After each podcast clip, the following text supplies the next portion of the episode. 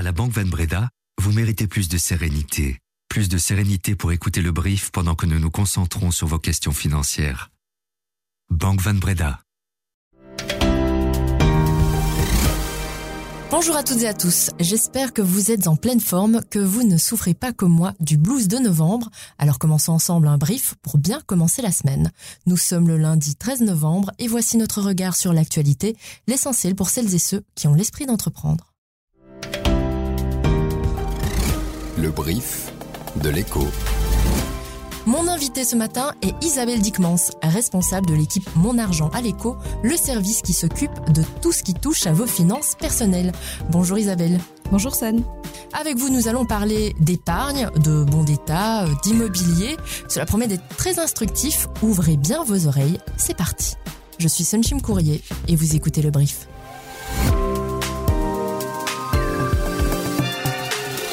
Le brief. Cette info dès 7 heures. Le plus grand hôpital de Gaza a cessé de fonctionner et le nombre de décès parmi les patients augmente, a déclaré dimanche le chef de l'Organisation mondiale de la santé, alors qu'une violente attaque israélienne se poursuit dans la bande contrôlée par le Hamas. Les hôpitaux du nord de l'enclave palestinienne, y compris le complexe d'Al-Shifa, sont bloqués par les forces israéliennes et sont à peine capables de soigner les personnes qui s'y trouvent. Sur le site de l'hôpital Al-Shifa, le plus grand de la bande de Gaza, ils sont des milliers de Palestiniens à espérer quitter les lieux sans eau ni électricité depuis quelques jours et pris au piège par les combats entre le Hamas et l'armée israélienne. Israël affirme tenter de libérer les plus de 200 otages pris par les militants du Hamas le 7 octobre et affirme que les hôpitaux devraient être évacués. L'Union européenne a condamné le Hamas pour avoir utilisé des hôpitaux et des civils comme boucliers humains à Gaza, tout en exhortant également Israël à faire preuve d'un maximum de retenue pour protéger les civils.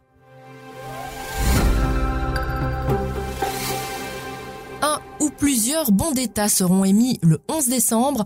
Vu le succès du bon d'État à un an émis en septembre, le gouvernement a décidé de remettre le couvert car il avait rapporté un montant record de 21,9 milliards d'euros. Isabelle, euh, rapidement, rappelez-nous ce que nous proposait ce bon d'État à un an qui le rendait euh, si attractif pour les épargnants et les épargnantes. Donc c'était un bon d'État qui euh, proposait un rendement net euh, de 2,81% grâce à un précompte mobilier réduit. Et à l'époque, vu le contexte, c'était il n'y a pas si longtemps, mais finalement euh, on a un petit peu oublié. Mais les taux des banques avaient vraiment pas du tout commencé à remonter. Et donc quand le, le, bon d'État est venu avec donc ce rendement de 2,81%, voilà le, le, succès était au rendez-vous. D'autant plus que c'était une échéance assez courte, donc un an, c'est une échéance qui est facile pour euh, la plupart des épargnants. Et euh, voilà, il n'y avait pas de frais, etc. Donc voilà, d'où le, le, succès. Il faut se remettre un peu dans le contexte de la sortie de l'été où euh, tout le monde était un petit peu agacé, les épargnants, le monde politique, par en fait l'inaction des banques par rapport au taux d'intérêt. Et que sait-on pour l'instant de ce nouveau bon d'État? Est-ce qu'il sera comparable à, à celui de septembre? Alors, ce qu'on sait surtout, c'est le calendrier euh, donc de communication euh, de ce futur bon d'État. Donc, on sait effectivement que vendredi, on connaîtra sa maturité, qu'une semaine après, on, connaît, on connaîtra son rendement, et euh, ensuite la souscription sera ouverte le 30 novembre. Euh, en revanche, donc le mystère reste entier sur la maturité. Donc, ça pourrait être encore un bon à un an, donc qui, bénéficierait dans ce cas du précompte réduit à 15%, mais il pourrait autant s'agir d'un bon d'État classique donc à 3, 5, 8 ou 10 ans. Et là-dessus, bah, il n'y a pas grand, grand chose qui filtre. Donc, on le voit, la bataille autour de l'épargne des Belges continue. Isabelle Dickmans, la plupart des économistes que nous avons interrogés sur le sujet, notamment Éric Dor, nous disent que même en bénéficiant du meilleur taux actuel sur le marché, l'épargnant ou l'épargnante risque de voir la valeur de son épargne baisser à cause de l'inflation. Comment est-ce qu'on peut euh, expliquer ça? Oui, c'est parce qu'en fait, euh, aujourd'hui, si vous déposez euh, de l'argent sur un compte d'épargne ou même sur un compte à terme, vous devez le mettre en, en, rapport avec l'inflation en fait projetée sur sur les prochains mois, la prochaine année. Et donc en 2024, on attend encore une inflation de 4%. Et donc les rendements qu'on propose aujourd'hui sur les comptes d'épargne, même les comptes à terme, mais ne sont pas de taille à battre l'inflation. Donc euh, voilà, ça remonte, mais c'est pas encore compétitif.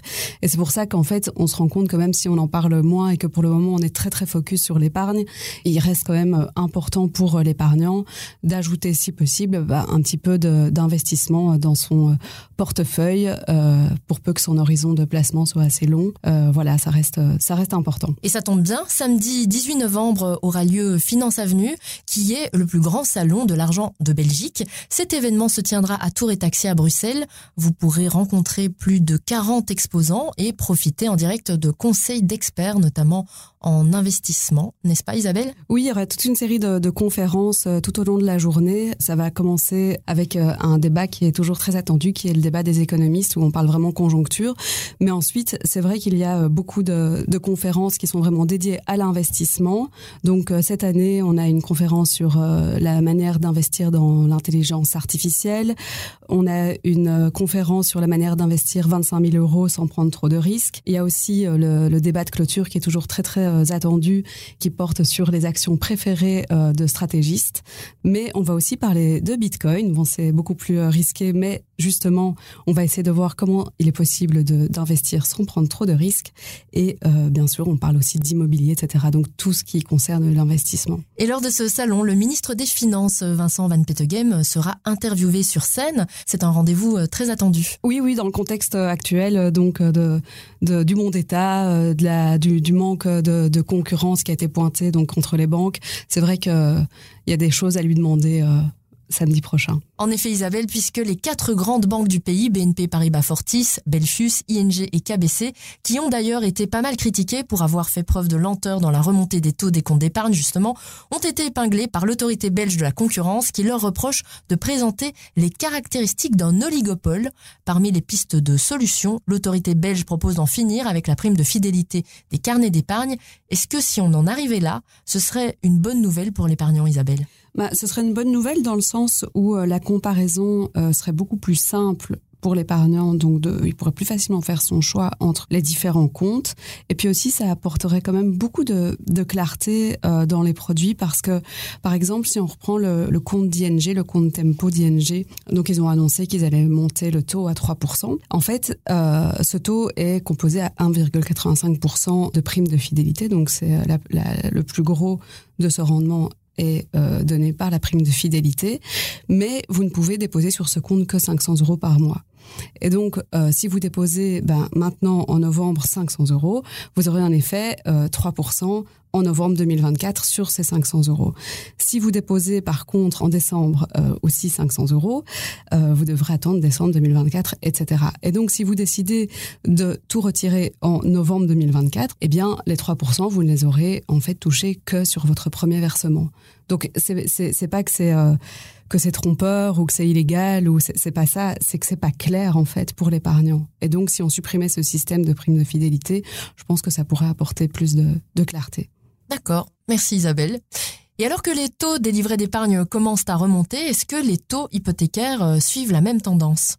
Bah en fait, les taux hypothécaires, ils ont commencé à remonter euh, bien plus tôt. Donc, on était en 2022. Ils sont remontés euh, assez vite. Euh, et d'ailleurs, c'était une raison un peu du ressentiment donc du, des, bah, du, du, des clients envers les banques. C'était que les, les taux d'épargne ne montaient pas, tandis que les taux hypothécaires, eux, remontaient bien. Mmh. Et donc, aujourd'hui, ils ne remontent pas. Ils sont stables depuis plusieurs mois, mais ils sont voilà stabilisés à un, à un niveau qui est trois fois plus élevé que mi-2022. Donc on parle quand même de de, de 3,5% pour les taux à 20 ans fixes. Et donc, le contexte pour, pour l'acheteur a tout à fait euh, changé euh, entre 2022 et aujourd'hui. Les prix de l'immobilier, euh, ils, ils, sont, euh, ils semblent quand même résister à la hausse des taux. Bah oui, c'est un petit peu euh, le constat euh, qu'on voit aussi depuis plusieurs mois, c'est que, bon, sauf toujours ces, ces fameux biens qui sont des passoires énergétiques donc là, les prix euh, baissent, mais les biens euh, classiques euh, sont toujours assez chers. Et pour le moment, on, se rend compte que le, vendeur n'a pas intégré le changement en fait de, situation du côté de l'acheteur. Et donc, pour le moment, acheteur et vendeur se regardent un peu en chien de faïence. Et c'est compliqué de se positionner aussi en tant que candidat acquéreur. Est-ce qu'il faut attendre? Est-ce qu'il faut acheter maintenant? Est-ce que les taux pourraient encore remonter? Est-ce qu'il faut continuer à louer alors que les loyers aussi augmentent? Et donc, on est face du côté de celui qui qui habitent, à plein de questions qui, qui seront aussi d'ailleurs abordées à Finance Avenue samedi prochain. Solvay organise une journée investisseur ce lundi, l'occasion d'en savoir un peu plus sur la scission du chimiste belge attendue après le vote en Assemblée générale extraordinaire convoqué le 8 décembre. On connaît déjà les équipes managériales qui piloteront les deux navires. Ilham Kadri occupera le poste de PDG de Ciensco et Philippe Keren sera à la tête de Solvay. On sait aussi que pour chaque action du groupe détenu, un actionnaire devrait en recevoir une de chaque nouvelle entité et il y en aura deux. Autrement dit, chaque action Solvay donnera droit à une action Ciensco. Par ailleurs, on attend toujours le prospectus réglementaire de mise en bourse de Solvay qui doit préciser les conditions auxquelles les titres sont émis et les informations relatives à l'entreprise. Que peut-on attendre de cette rencontre? Réponse de Maxime Van de Weyer qui a suivi ce dossier pour l'écho. Alors, ce Capital Market Day, ça va être l'occasion pour tous les investisseurs de, poser bien toutes les questions qui leur passent par la tête en vue de la scission. Ça va être l'occasion d'échanger avec les nouveaux euh, comités euh, de direction et les nouveaux conseils d'administration de Scienco et de Solvay d'un petit peu euh, se positionner sur euh, leur future stratégie d'investissement. Après, aller dans les détails, c'est un peu compliqué, c'est un peu prématuré à ce jour. On s'imagine simplement que les business units de chaque euh, entité seront décortiqués et les objectifs aussi de croissance seront aussi évoqués, les objectifs pour chaque activité de Solvay dans chaque entité. Les plaidoiries dans le procès en appel de Deliveroo contre certains de ses coursiers, l'auditorat du travail, l'ONSS et le syndicat UBT-FGTB sont programmés ce jeudi et ce vendredi. La société de livraison de repas à domicile avait gagné il y a près de deux ans devant le tribunal du travail de Bruxelles. La justice avait estimé qu'il n'y avait pas lieu de requalifier en contrat de travail la relation entre l'entreprise et des coursiers indépendants qui collaborent avec elle. Que risque Deliveroo à présent? Les choses ont-elles changé? Je vous propose Isabelle d'écouter Julien Balboni, un de nos experts police-justice qui a suivi de près cette affaire. Alors on peut dire qu'il y a deux ans, c'était un petit peu le, le round d'observation, maintenant, ce sera le procès important parce que les procès en appel sont toujours beaucoup plus décisifs. Alors, Deliveroo risque très gros. Ils ont déjà prévenu d'ailleurs que s'ils devaient perdre ce procès, ils envisageraient de carrément quitter la Belgique.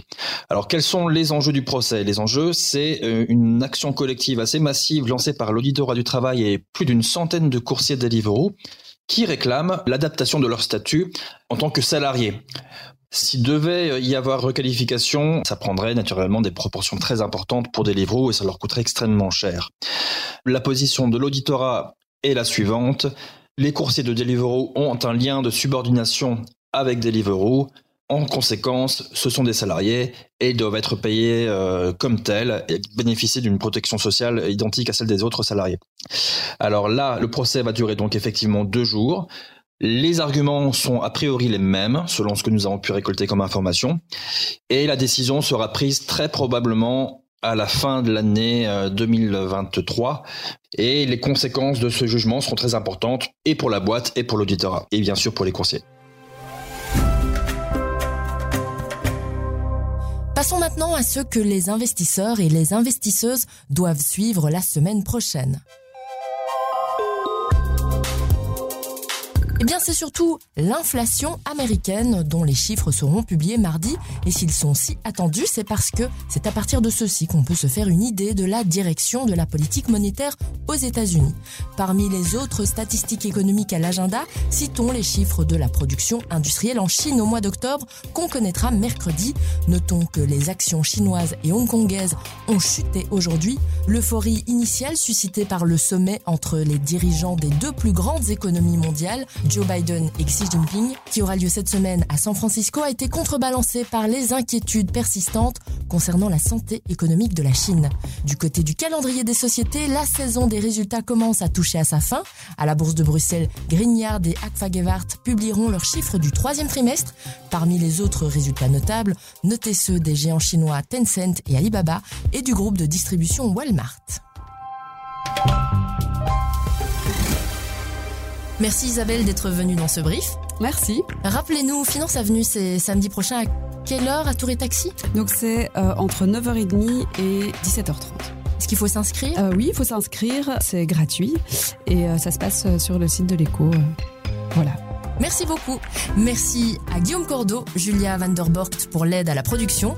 Passez une excellente semaine et n'oubliez pas de repartager cet épisode s'il vous a plu et de vous abonner. Vous savez que c'est le meilleur moyen de nous soutenir. Bonne journée et à demain.